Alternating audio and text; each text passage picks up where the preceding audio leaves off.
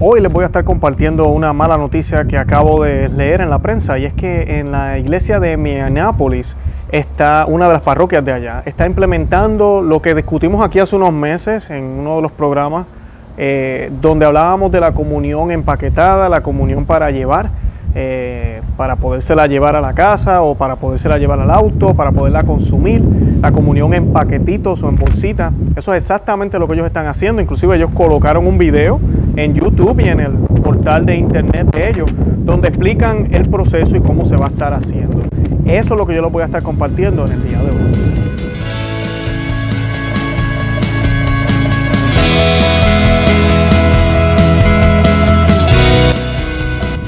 Bienvenidos a Conoce, Ama y Vive tu Fe. Este es el programa donde compartimos el Evangelio y profundizamos en las bellezas y riquezas de nuestra fe católica. Les habla su amigo y hermano Luis Román y quisiera recordarles que no podemos amar lo que no conocemos y que solo vivimos lo que amamos. Y como les dije, hoy les voy a estar compartiendo esta eh, mala noticia y se las comparto porque aquí en Conoce, Ama y Vive tu Fe hemos sido defensores y siempre lo vamos a hacer. De, primero de la sana doctrina, pero más que nada ahorita en estos tiempos de apostasía, el demonio le ha dado y obviamente le va a dar con atacar a Jesucristo directamente en la Eucaristía en la Santa Hostia consagrada, donde se encuentra el cuerpo, la sangre, se encuentra la divinidad de nuestro Señor Jesucristo, completamente. Dejó de ser hostia para ser Jesús. Y pues eh, los abusos más comunes que estamos viendo ahora desde los años 70 es recibir la comunión en la mano, eh, en la cual pues, personas se quedan con partículas de Cristo en las manos y las, se sacuden la mano luego o, no hacen nada con ellas, pero esas partículas que está Cristo enteramente se van con ellos en las manos.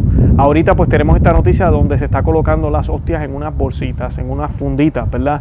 Eh, o unos paquetitos, como le queramos decir. Yo sé que en todos los países se dice de manera distinta, pero son unas bolsas plásticas o unos paquetes plásticos donde se colocan las hostias y la gente lo que hace es que va a haber una mesa atrás y la gente pues sale de la Santa Misa y van y, y buscan un paquetico y se lo llevan. Y, así se lo consumen en el carro.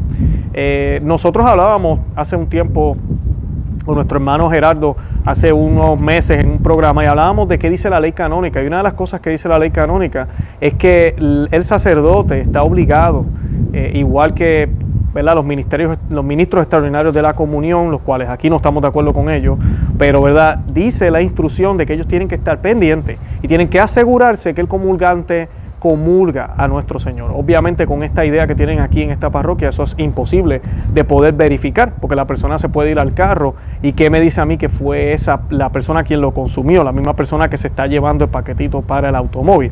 Y si, se lo, y si lo consumió en el automóvil o, se lo, o lo consumió luego de haber llegado tal vez a la casa o, ido a otro lugar. Eh, todas esas son las, preguntas interrogantes que se quedan fuera. Y cómo todo esto no tan solo viola la reverencia y el precepto que deberíamos tener hacia nuestro Señor en la Eucaristía, sino las normas básicas que la iglesia siempre ha tenido y las normas que tiene que tener y seguir un sacerdote de salvaguardar este santo sacramento, el sacramento de la Eucaristía.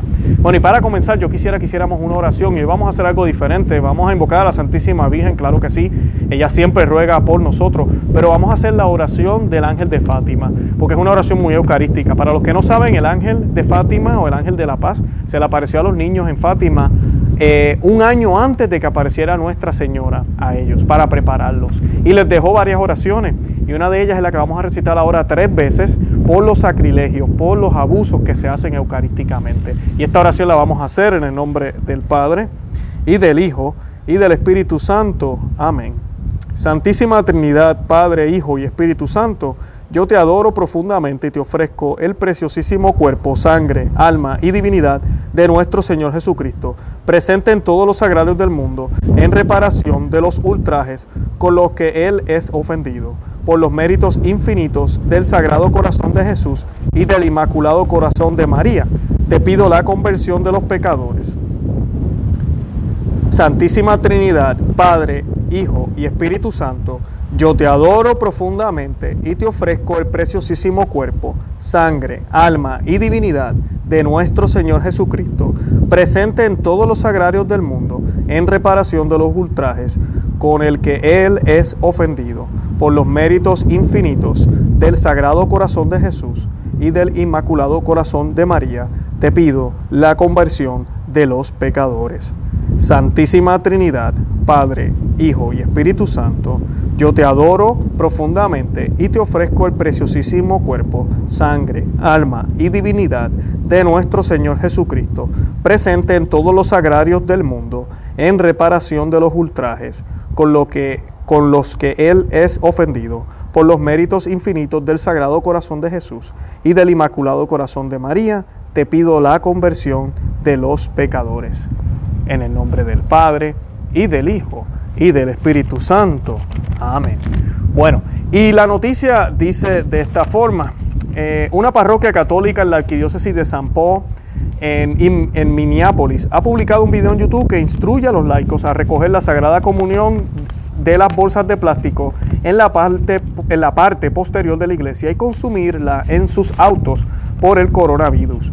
El virus, a mí disculpen, el video fue producido por la parroquia Paz Christie en Eden Prairie, Minneapolis, y fue destacado la semana pasada en el blog del padre John Sulsdorf.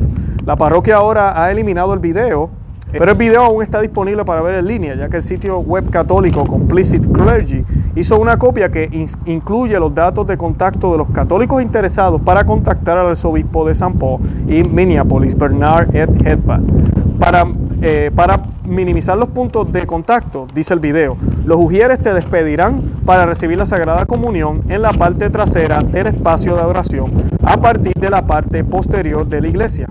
En cada sesión se le indicará que salga por la salida más cercana. Los anfitriones de la comunión consagrada estarán en, en paquetes individuales. En otras palabras, las hostias estarán en paquetes individuales en las mesas en los puntos de salida. Tome solo un paquete por persona. Dice un narrador en el video que instruye a los que asisten a la misa en esta parroquia. Cuando salgas, continúa el, el, narrador, cuando salgas del espacio de adoración, por favor no te detengas. Procede directamente a tu vehículo y mantén una distancia social de 6 a 10 pies, manteniendo tu máscara puesta hasta que estés en tu, en tu automóvil. Una vez estés en tu automóvil, puedes consumir la hostia, concluyó el narrador. La parroquia ahora ha lanzado otro video que parece mostrar a las personas que salen de la iglesia con las bolsas o los paquetes con la comunión y continúa refiriéndose a la misa de comunión y dice que la distribución de la comunión ocurrirá al salir del espacio de adoración. Si bien muchas diócesis católicas de todo el mundo han intentado prohibir la comunión en la lengua en respuesta a la crisis del coronavirus, este video es otro ejemplo de algunas parroquias que adoptan nuevos medios de comunión laica autoadministrada. En abril, varias iglesias católicas en Suiza también comenzaron a ofrecer hostias consagradas preenvasadas para que los fieles se las llevaran y consumieran en sus hogares en medio de la provisión de misas públicas. Las hostias consagradas, que, como creen los católicos, contienen el cuerpo, la sangre, el alma y la divinidad de Jesucristo, se colocaron en pequeños recipientes que parecen una caja de fósforo y están hechos de papel. El sitio web oficial de la Conferencia Episcopal de Suiza informó sobre la práctica bajo una luz favorable, sin hacer preguntas sobre su veracidad. En ambos casos, los fieles preocupados han señalado el grave riesgo de que las partículas del Santísimo Sacramento queden en los paquetes diseñados para ser desechados casualmente y de que esas parroquias sean el blanco de aquellos que desean profanar deliberadamente la Eucaristía. Los satanistas, amantes de las masas, de las misas negras, van a tener un día de campo, van a tener un festín. Un comentarista publicó en su publicación. Así que esta es la noticia eh, lamentable y es que lamentablemente se le está dando, y lo hemos dicho aquí en muchos eh, programas ya, se le está dando más importancia a lo natural que a lo sobrenatural. Además de eso, la iglesia quiere ir hasta más allá porque yo voy a cualquier lugar, a cualquier supermercado, a cualquier sitio público, y sí, me exigen las máscaras, me exigirán tal vez mantener un poco de distancia, pero yo creo que esto ya es una exageración. Eh, el colocar las hostias en, la, en un paquete realmente no va a ser que sea más sanitario y además de eso es un ataque directo a nuestro Señor. Y estamos entonces sacrificando lo sobrenatural por lo natural. Queremos eh, salvar nuestra vida terrenal y nos estamos olvidando de que esto que se está haciendo tiene consecuencias en la vida eterna, en lo que realmente importa, que es lo eterno. Eh, como decía la noticia, ellos colocan las hostias consagradas en estos paquetitos. La pregunta para mí que yo me hago sería, Primero, el sacerdote consagró todas las hostias y después las metieron en los paquetitos. No sabemos. Si es sí la respuesta, ¿quiénes los colocaron en los paquetitos? ¿Fue el sacerdote mismo quien lo colocó? ¿O él envió un, ejército de ministros extraordinarios de la Eucaristía a colocarlos ahí? Así que ven el maltrato que está teniendo nuestro Señor. Lo colocas en paquete. ¿Cuánto tiempo lleva nuestro Señor en paquetitos? Esa sería la otra pregunta. ¿Cuántos paquetes hicieron? ¿Para un mes? ¿Para dos meses? ¿Solo para esa, para esa misa? No sabemos. Además de eso, eh, si el sacerdote los consagró ya estando en el paquetito, ¿verdad? Las colocaron en el paquetito sin estar consagradas, luego se consagraron, eso afectará el sacramento, eso nos tendría que, que, contactar un, un teólogo para dejarnos saber, pero no creo que sea prudente ni esté bien hecho. No debe ser de esa forma, es una falta de respeto. Además de eso, los colocan en una mesa atrás. ¿okay? La mesa posiblemente tendrá un mantel bendecido, tendrá todo como debe ser. Porque si ustedes se han fijado, la, Iglesia Católica y la Santa Misa, todas las rúbricas, tienen, tienen lugares específicos para cada cosa. Inclusive el altar, ¿verdad? Lleva, lleva lo que decimos mal, nosotros decimos mantel, pero no es un mantel. Y esa sábana blanca que se coloca es para eso mismo, por si cae residuo. Y la manera en que se dobla, la manera en que el sacerdote la guarda, la manera en que se lava o se limpia. No es cualquier cosa, todo eso tiene un proceso y no puede ser cualquiera quien lave estos, estas, estos utensilios que se utilizan para la Santa Misa, podríamos decir, el utensilio. Eh, que colocarlos en un paquete, es, el cuerpo del Señor y los coloca en una mesa ahí una mesa sin nada, puestos ahí. Luego las personas van atrás a, obtener una de esas, eh, de esas hostias consagradas y se la tienen que llevar al carro. En el carro se supone que se la consuman. Les mencionaba al principio del programa, se la estarán consumiendo en el carro. ¿Qué garantía tenemos nosotros de que se la están consumiendo? Una de las obligaciones que tiene el sacerdote, esto lo dice la ley canónica, es salvaguardar el santo sacramento. Eh, inclusive hay una de las normas que, se, que, se, pide cuando se hace adoración perpetua en las parroquias es que nunca se deje solo el Santo Sacramento, ¿verdad? Cuando una parroquia está abierta se supone que no esté solo tampoco, así sea el tabernáculo. Y con todo eso el tabernáculo pues están hechos de metal, tienen su llave, eh, hay seguridad, pero puede pasar cualquier cosa. lo ideal es que no esté solo, que siempre haya alguien ahí, por esa seguridad, por esa reverencia que le tenemos al Señor, quien se hace frágil. Estamos hablando del, Rey de Reyes, el creador del universo, que se hace pan, se hace vino, ¿verdad? Pero se hace pan en la, en la, hostia. Bueno, no se hace pan, el pan se, se, se, convierte en Jesucristo y deja de ser pan, ¿verdad? Y ahí está, presente, guardado. Ese es el regalo que Él nos dejó en la última cena. Y cómo es posible que para nosotros, eh, ¿verdad? No queramos ni siquiera cuidarlo, protegerlo que en nuestro mundo secular, ¿verdad? Hay cosas que no dejamos solos. Y voy a poner un ejemplo bien fácil, los papás que me ven y las mamás que me, que me ven. ¿Usted dejaría a sus hijos solos? Un hijo pequeño, indefenso, que no tiene cómo defenderse, usted lo dejaría solo, porque aunque usted no lo crea, Jesús, Eucaristía, no tiene cómo defenderse. No tiene cómo defenderse. Él nos está dando la oportunidad a nosotros de proteger a quien realmente es más poderoso que nosotros mismos. Él nos está dando a nosotros la oportunidad de ofrecerle seguridad. Eh, cuando ustedes ven la imagen de Nuestra Señora de la Divina Providencia, patrona de Puerto Rico, yo soy puertorriqueño, estoy seguro que por mi acento me conocen, pero miren esa imagen qué hermosa. Miren esa imagen cómo Jesús está dormido, pero no dormido como dormido normal, ¿verdad? Como un niño normal. Miren lo relajado, está echado hacia atrás, tranquilo. Es, él confía en que su madre lo va a proteger. Nuestro Señor confía en nosotros, en cada parroquia de que lo vamos a proteger. Él confía en nosotros. Él confía en el sacerdote que fue ordenado. Él confía en el pueblo que está ahí congregado. Él confía en que nosotros lo vamos a tratar como Él merece porque nosotros, supuestamente, creemos que Él es Dios y tenemos fe. Tenemos fe y creemos que Él es Dios. Lamentablemente, cuando se les da estas hostias a estas personas, estas personas salen en un paquetito, pueden pasar muchísimas cosas. Primero, no sabemos cuál es la distancia de donde yo estacioné mi auto a donde yo, eh, de la iglesia a donde yo estacioné mi auto. Muchas cosas pueden pasar ahí. ¿Qué pasa si está lloviendo? Pregunto, ¿verdad? ¿Se le permite a la persona colocarlo dentro de la cartera o no? Eh, ¿Se le permite a la persona metérselo al bolsillo? ¿Y si, ¿Y si se le cae? ¿Cuál es el proceso? ¿Se le cayó al piso la, bolsita? ¿La recoge ya?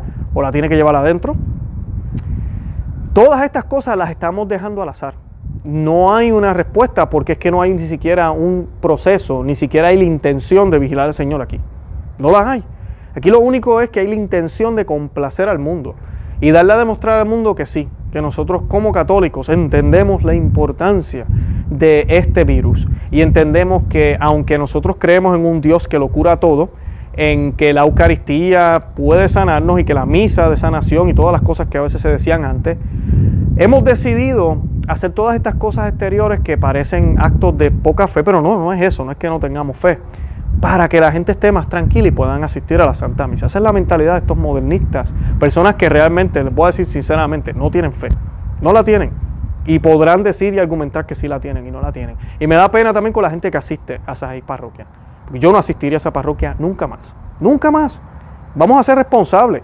Cuando usted vaya al cielo, cuando vayamos al cielo, nosotros no podemos venir con la excusa de que ah, es que la parroquia que yo tenía, o es que el sacerdote que, que, yo tenía, pues no puedo hacer nada, es que yo estaba obedeciendo.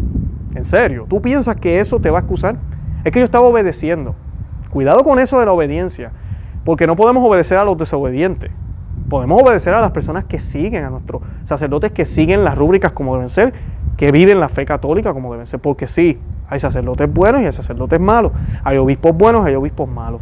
Ahorita mismo los obispos están violando la ley universal que dice que la Sagrada Comunión se puede recibir de tres maneras. La ideal, la que siempre debe ser, la única, verdadera forma es de rodillas y en la boca. Pero dice que se puede recibir también de pie y en la boca y dice también que se puede recibir de pie y en la mano. La iglesia dice eso. Ya aquí hemos hablado del problema con la comunión en la mano, les estoy dejando los enlaces de todos los videos que hemos hecho sobre ese tema, de los concilios que se han pronunciado en contra de eso, santos que se han pronunciado en contra de que manos no consagradas toquen al Señor, eh, concilios que se han pronunciado sobre manos no consagradas tocando al Señor. Así que es un pecado grave y es un problema. Y sí, la iglesia lo ha permitido en contra de lo que la misma iglesia ha dicho. O sea que estos líderes en los años 70, cuando hicieron esto, que fue para complacer a los protestantes, eh, entraron algo a la iglesia que nunca debió haber pasado. Esa es la realidad. Esa es la realidad. Y si usted sabe ahora, debe parar, debe dejar de hacerlo. Así de sencillo. Por eso es que nosotros decimos aquí no nos gustan los ministros extraordinarios de la comunión. ¿Por qué? Porque violan lo que la iglesia enseñaba. La iglesia enseñaba que ninguna, solo las manos consagradas pueden tocar al Señor. Punto. Así que tenemos este grave problema. Y las personas se lo llevan, se lo llevan al carro. ¿Verdad? Se la llevan al carro. ¿Quién me dice a mí que se las están consumiendo? Amén. El Padre puede decir que yo confío en mi feligresía, en serio. Como decía el artículo, hay satanistas allá afuera, y yo les puedo decir algo, los satanistas sí creen que Jesús está ahí. ¿Saben por qué creen eso? Y sabemos que creen eso porque lo buscan incansablemente, pagan a veces miles y miles de dólares para que le lleven hostias consagradas, para entonces poder orinarse en ellas, para poder pisarlas, para poder quemarlas, para poder maltratarlas. Es la forma en que ellos le ofrecen a Satanás culto, maltratando a nuestro Señor en la Eucaristía. Así de sencillo. Ahora, eso soy horrible, pero no es casi igual que lo que hacemos ahorita con estas bolsas, con estos paquetitos, porque la otra pregunta es, sería, y aquí es donde, por eso estaba diciendo que yo no iría más a una parroquia así, yo no puedo darle la excusa a Dios de que, ah, pues fue la parroquia que me tocó y me la dieron así, me, tocó pues colocarla, sacarla de la bolsita y consumirla. ¿Y qué con la bolsa? ¿Qué hacemos con la bolsita, con el paquetico? ¿Lo vamos a botar a la basura? ¿Lo vamos a guardar? ¿Lo vamos a devolver? Y si se devuelve, ¿cuál es el proceso después? Nada de eso se ha pensado. Hay partículas ahí. Porque como decía ahorita, no sabemos cuánto tiempo lleva la hostia en ese paquetico. Y con el movimiento y todo, partículas. Yo voy a decir en palabras que no son correctas, pero como la hostia es hecha de pan, podemos decir migajas, ¿verdad? Partículas.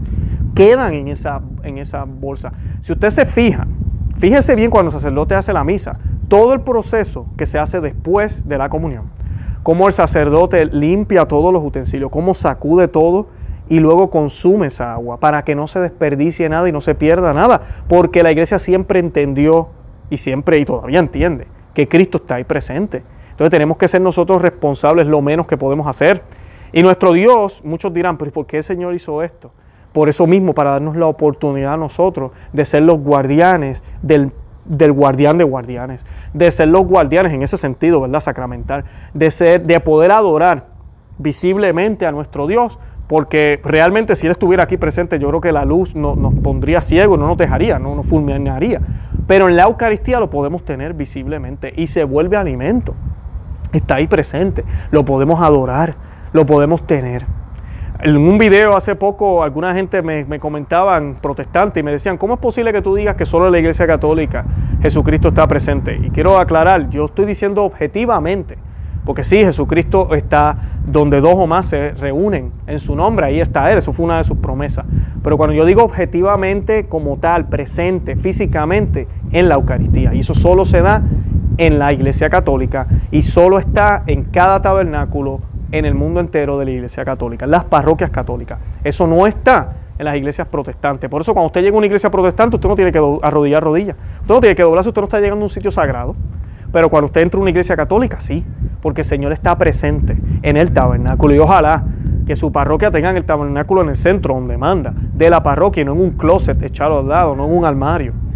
Pero nosotros hemos llegado a esta crisis por lo que ha sucedido, por todos los cambios que han habido en la liturgia. Lex orandi, lex credenci. Entonces tenemos que orar para que nos demos cuenta de que como oramos nosotros creemos, de que no podemos seguir diciendo, ah, que lo que importa es lo que yo creo en el corazón. Independientemente de que lo hagamos así, yo realmente creo que el Señor está ahí. Porque eso es como yo decir, no, yo amo a mi esposa, yo la, yo la quiero y lo tengo en mi corazón, pero cuando ya está al lado mío, la empujo, la maltrato, entonces, pero yo la amo, yo puedo jurar que la amo. Mire, puede ser que yo la ame, pero yo tengo un problema y es que me gusta pegarle, entonces tengo un problema, tal vez psicológico.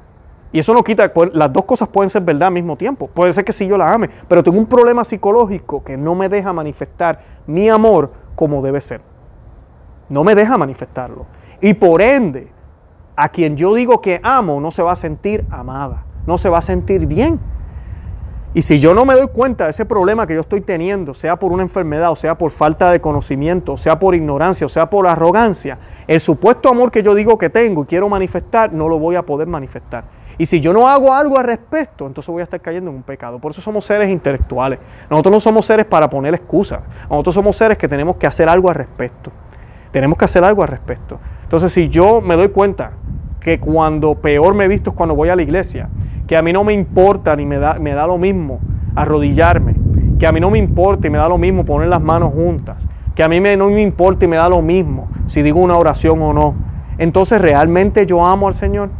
Porque cuando yo tenía una novia o cuando, tenemos esposa, a veces estamos pensando, ¿verdad? Cuando tenemos esposo, esposa, ¿qué le voy a decir? ¿Qué le voy a regalar? ¿Qué, ¿Cómo se lo voy a, voy a envolver el regalo? ¿Qué le voy a decir de esta forma? ¿Cómo voy a llegar allá? ¿Por qué hacemos todo eso? No porque tengamos miedo, sino porque amamos y queremos que todo salga bien, porque no queremos perder a esa persona. Entonces, ¿cómo es posible que para la Eucaristía, para el santo sacramento del altar, no queramos hacer nada de eso? Ah, no, el Señor entiende. Increíble, que hemos llegado al punto de que sí, el Señor sabe, el Señor sabe realmente, pero el Señor le encanta y le gusta que hagamos esas cosas. Él le encanta y le gusta que hagamos esas cosas. Porque te voy a dar un ejemplo bien sencillo. Nosotros creemos que Dios nos ama. Desde antes que viniera Jesús a la cruz, ya se decía que Dios quería que todos se salvaran. Ya se decía que Dios nos amaba. Nos amaba. Pero esa demostración física que se puede ver, ese Jesús que se hizo de un cuerpo humano ahora con cara e imagen, nos hace creer aún más. Porque visiblemente el Señor, nuestro Dios, hizo un acto que no tenía que hacer, no era necesario, ¿verdad? En el sentido de que Él puede resolverlo de alguna otra forma. Pero si era necesario, Él entendiendo que nosotros como seres humanos limitados necesitamos de eso físico, de eso que se puede ver para poder entender. Y así lo hizo. Se humilló, y se volvió uno como nosotros y dio la vida por ti y por mí en la cruz. Y no tan solo eso, dijo las palabras de consagración por primera vez en la última cena, les dio el mandato a los apóstoles de que hicieran exactamente eso, ¿verdad? Que lo hicieran así, en memoria de Él, no en recuerdo, en memoria de Él, o sea, en Él, y se dio como alimento, instituyó la Eucaristía. Entonces ahora nosotros no cuidamos ese sacramento. Y aquí esto es independiente de que, ah, ellos no lo hacen con mala intención, lo hacen con buena intención, ah, que uno peca también con la boca, que uno no se trata de eso. Se trata de cómo yo me presento ante el Señor. Se trata también de cómo yo presento lo que digo que creo. Y se trata de yo mentalizar mi cuerpo, mi mente y mi ser para poder aumentar mi fe. La iglesia siempre entendió eso, por eso es que es lex orandi y lex credenci. Como oramos es como creemos.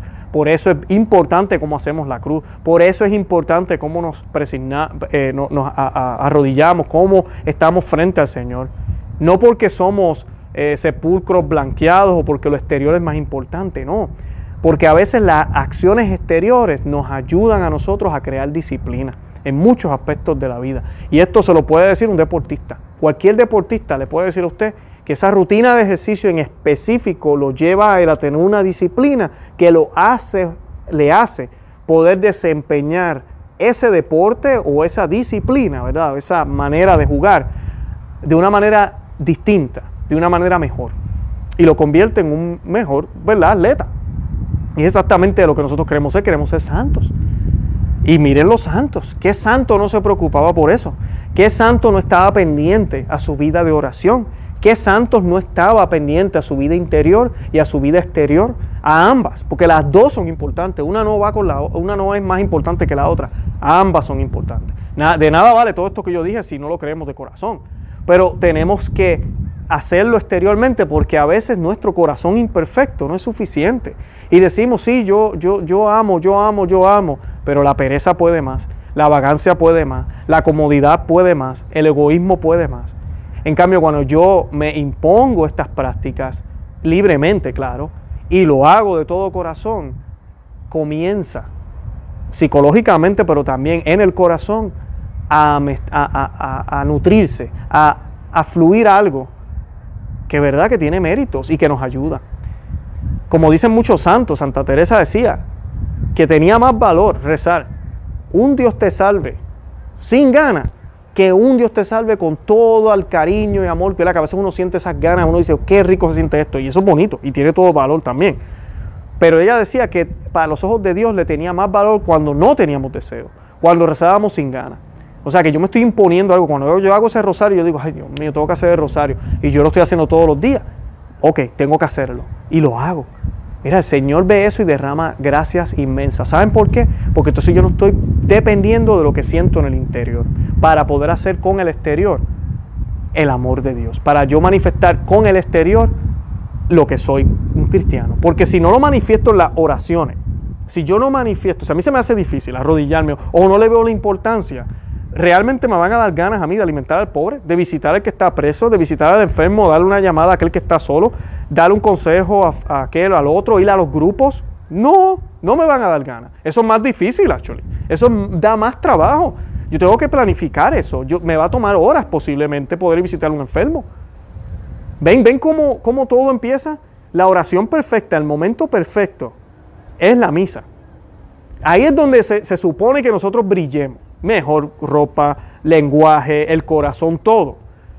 Porque de, cuando salimos de ahí debemos manifestar lo que vivimos ahí, ¿verdad? Pero la realidad es que posiblemente no lo vamos a hacer tan perfectamente como lo lo hicimos en la Santa Misa. ¿Por qué? Porque la Santa Misa es el lugar, primero estamos con Dios ahí presente, objetivamente, Dios se va con nosotros también, pero es el lugar perfecto para eso. Está diseñado para eso. A menos que tengamos una parroquia de estas que hacen cumbaya y bailan la macarena, y ya tenemos un problema. Pero lo ideal es que sea un lugar para eso. Es como ese gimnasio, donde todo se presta para yo poder ejercitarme adecuadamente. Ahora, yo salgo de gimnasio y mira, la salud mía viene conmigo. Los músculos que ejercité se vienen conmigo. Todo eso está bien. Pero también allá afuera está la nevera, está la comida, están las tentaciones. Hay más cosas que pueden ser que me hagan caer y por eso es que venimos a recargar de nuevo. Y así seguimos este ciclo porque somos seres humanos. Por eso el Señor instituyó la Eucaristía. Por eso el Señor instituyó el sacramento de la confesión. Él sabe que nos vamos a enfriar y calentar, enfriar y calentar. Pero la idea es caminar ese camino a la perfección. Que puede ser que no lo caminemos así derechos. Lo caminemos de un lado para acá y un poco para acá. Pero que lo caminemos. Eso es lo importante. Y siempre hacia adelante. Eso sí. Así nos desviemos, volvemos, nos desviamos, pero hacia adelante. Y estas actitudes de recibir al Señor en una bolsa, estas actitudes no son actitudes que realmente nos lleven a eso. Al contrario, son actitudes que lo que hacen es que simplifican el acto más grande de amor que hizo nuestro Señor en la cruz, el sacramento de sacramentos, el acto de amor que nosotros debemos manifestarle a Él. Porque qué humildad hay cuando uno se deja alimentar por otro. Inclusive cuando uno está enfermo es hasta humillante. Uno ya de adulto, tener que decirle a alguien, me puedes levantar. Y miren que vamos a estar viejos y posiblemente a muchos nos va a tocar. Y es humillante que nuestros hijos nos tengan que bañar. O que nuestras esposas nos tengan que bañar. O esposos que nos tengan que bañar. O que tenga que venir una enfermera a poder hacer todas las cosas que hacíamos antes. Cosas sencillas como cepillarnos los dientes. Señor nos libre de eso. Pero si nos toca pasar por esa, es humillante. Es humillante. Cuando usted va a la comunión, la idea es que sea Jesús quien me alimente. Y yo humillado ante tanta grandeza y amor, me arrodillo, abro mi boca y dejo que Él entre. Dejo que Él sea alimento. Dejo que me alimente. No, yo no me alimento por mis propios esfuerzos. Yo no tomo el, fruto, sino que Él se me da como fruto. Y Él, en la persona de Cristo, en el sacerdote, se, se deja consumir. Esa es la mentalidad que tenían los santos, es la mentalidad que nos enseña la Iglesia Católica en su catecismo, es lo que debemos hacer. Pero al yo ir a una mesa, ya es mi esfuerzo, yo lo saco de una bolsa, lo llevo a mi carro y en mi comodidad lo, lo consumo sentado en un automóvil, en un lugar que no es apropiado, en un lugar que sabrá Dios qué cosas han pasado en ese automóvil, en un lugar donde no es, no es adecuado para eso, en un lugar donde hay múltiples riesgos de que se me caiga, de que se pierda, de que se dañe entonces ahí yo lo voy a consumir con mis propias manos. O sea que a mí no me están alimentando, yo me estoy alimentando. Yo me estoy alimentando. Porque ya cuando a mí me sirven un plato y yo mismo puedo comerlo, entonces yo me estoy alimentando, yo me estoy alimentando a mí mismo. Y esa es una de las de la teología de, de poder recibir al Señor en la boca, es esa, de que me están alimentando. Yo que soy un adulto ya, con todos mis grados académicos, con todo lo que he hecho, con todo lo que sé y las experiencias vividas, con todos los retiros que he hecho, me humillo ante el Señor, me arrodillo y dejo que un hombre pecador como yo, con su sotana y con toda la autoridad de la iglesia en persona de Cristo, me alimente, me dé ese alimento santo, perfecto, puro, que merece toda la reverencia del mundo.